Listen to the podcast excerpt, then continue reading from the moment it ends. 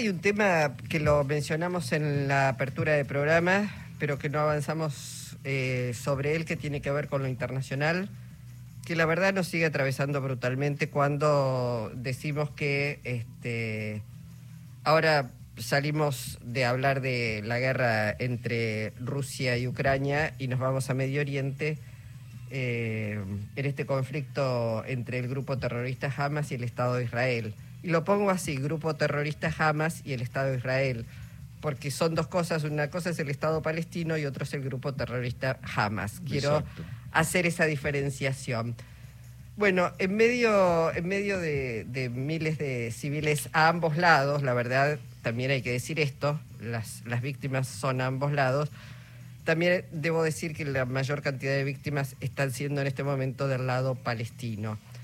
Y creo que la presencia de este, Biden abrazándose con Netanyahu este, después de el misil disparado contra un hospital no ayuda ni contribuye, no contribuye que Estados Unidos este, en Naciones Unidas, en el Consejo de Seguridad, vote en contra de corredores humanitarios. La verdad es que es un, un bueno, un momento muy, muy difícil este, tremendo.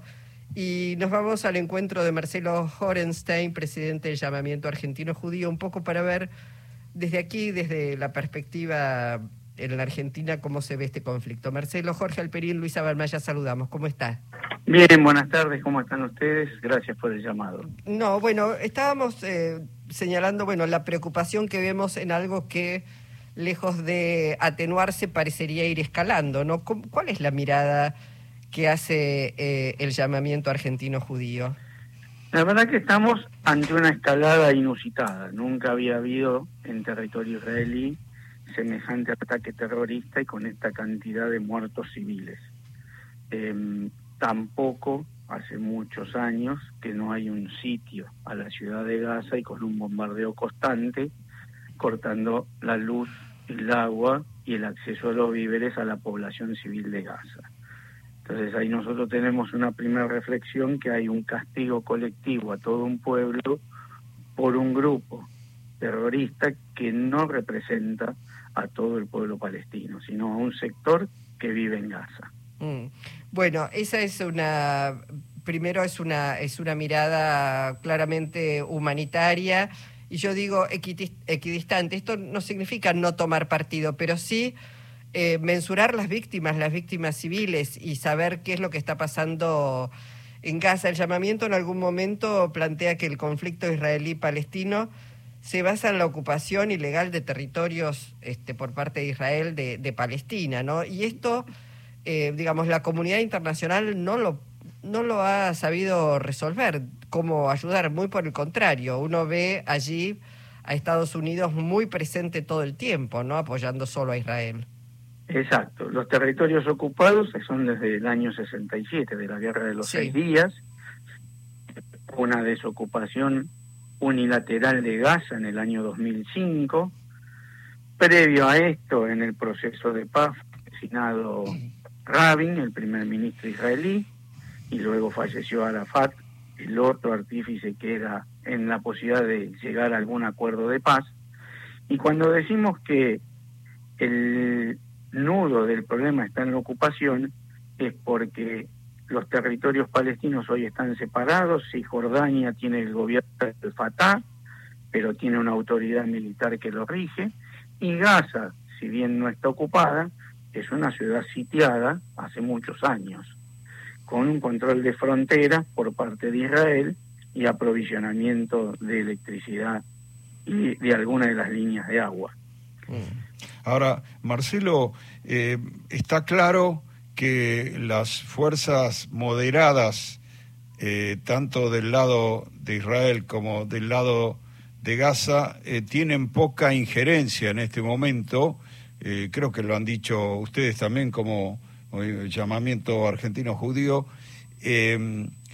Eso no parece tener un horizonte fácil de prever que cambie demasiado, ¿no? Parece que la la línea dura israelí, eh, que, de última es el que tiene más chances de, empezar a modificar la, situación, este, tiene larga vida, ¿no?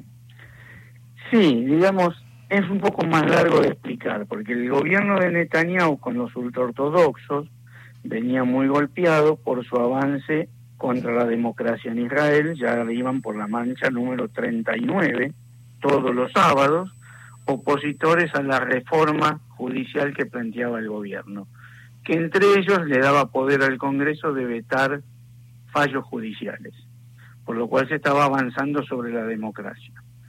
Em, luego del brutal atentado, se encolumna el pueblo israelí detrás de este gobierno que toma parte de la oposición en este el gobierno para la guerra que han armado, en el cual los sectores más moderados no se sumaron, se sumó la derecha nuevamente de Rapid.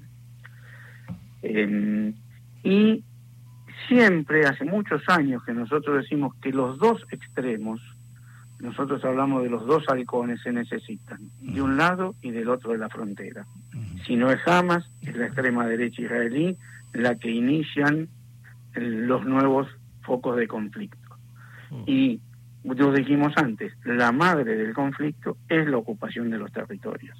Ahora, Marcelo, lo que uno puede ver eh, por estas horas es, eh, digamos, una, digamos, hay víctimas a ambos lados, pero particularmente, digamos, quienes están en la franja de Gaza eh, padeciendo corte de suministro eléctrico, de agua, digo, hay hospitales, hay niños.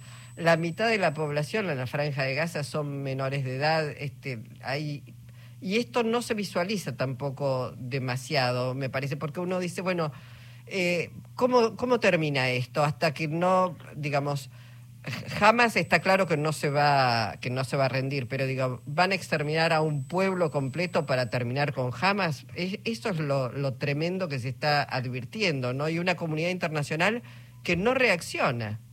Exacto, hay una comunidad que no reacciona, un gran culpable de que los procesos de paz no hayan prosperado es Estados Unidos con su poder de veto en el Consejo de Seguridad, como ustedes decían en la presentación, nuevamente cuando se abrió, se habló de abrir un corredor humanitario, no para que evacúen los pobladores de Gaza como le pidió el gobierno de Israel, sino que acceda la ayuda humanitaria al territorio de Gaza, Estados Unidos nuevamente utilizó su poder de voto en contra.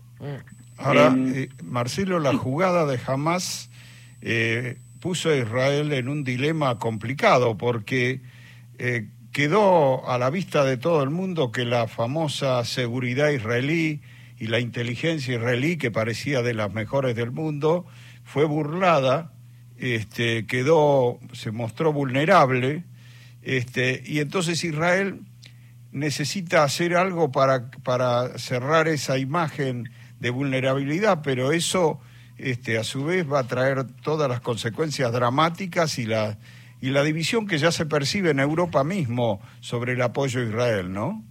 Sí, esto es cierto, o sea, la población israelí hoy perdió esa sensación de seguridad que tenían y de que su territorio era inviolable, pero también hay que tener en cuenta que al tener Palestina dividida en Cisjordania y Gaza, y en Cisjordania los colonos que manda Israel para ir ocupando las tierras son fanáticos, muchos ortodoxos, eh, muchos eh, sí son fanáticos eh, de derecha, los cuales generan, ¿no? Sí, casi protofascistas, correcto, eh, los cuales generan disturbios constantemente, hizo que el gobierno de Netanyahu movilice muchas tropas que estaban en las fronteras hacia Cisjordania para cuidar a los colonos de los ataques de los palestinos o de las represalias de los palestinos.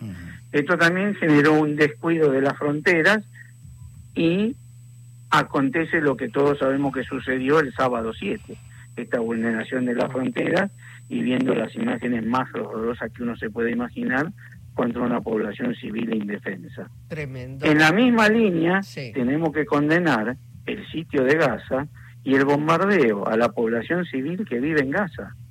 Claro. Bueno, por eso queríamos escucharlo en esta tarde, por la honestidad intelectual, por la, el compromiso y la equidistancia para hacer un análisis objetivo de lo que está ocurriendo allí en, en Medio Oriente. Marcelo, muchísimas gracias. ¿eh? No, muchas gracias a ustedes y a disposición cuando necesiten. Y Ah. esperemos que en- se pueda lograr en Medio Oriente la paz y dos pueblos para dos estados. Gracias, hasta pronto. Marcelo. Orenstein, presidente de Llamamiento Argentino Judío.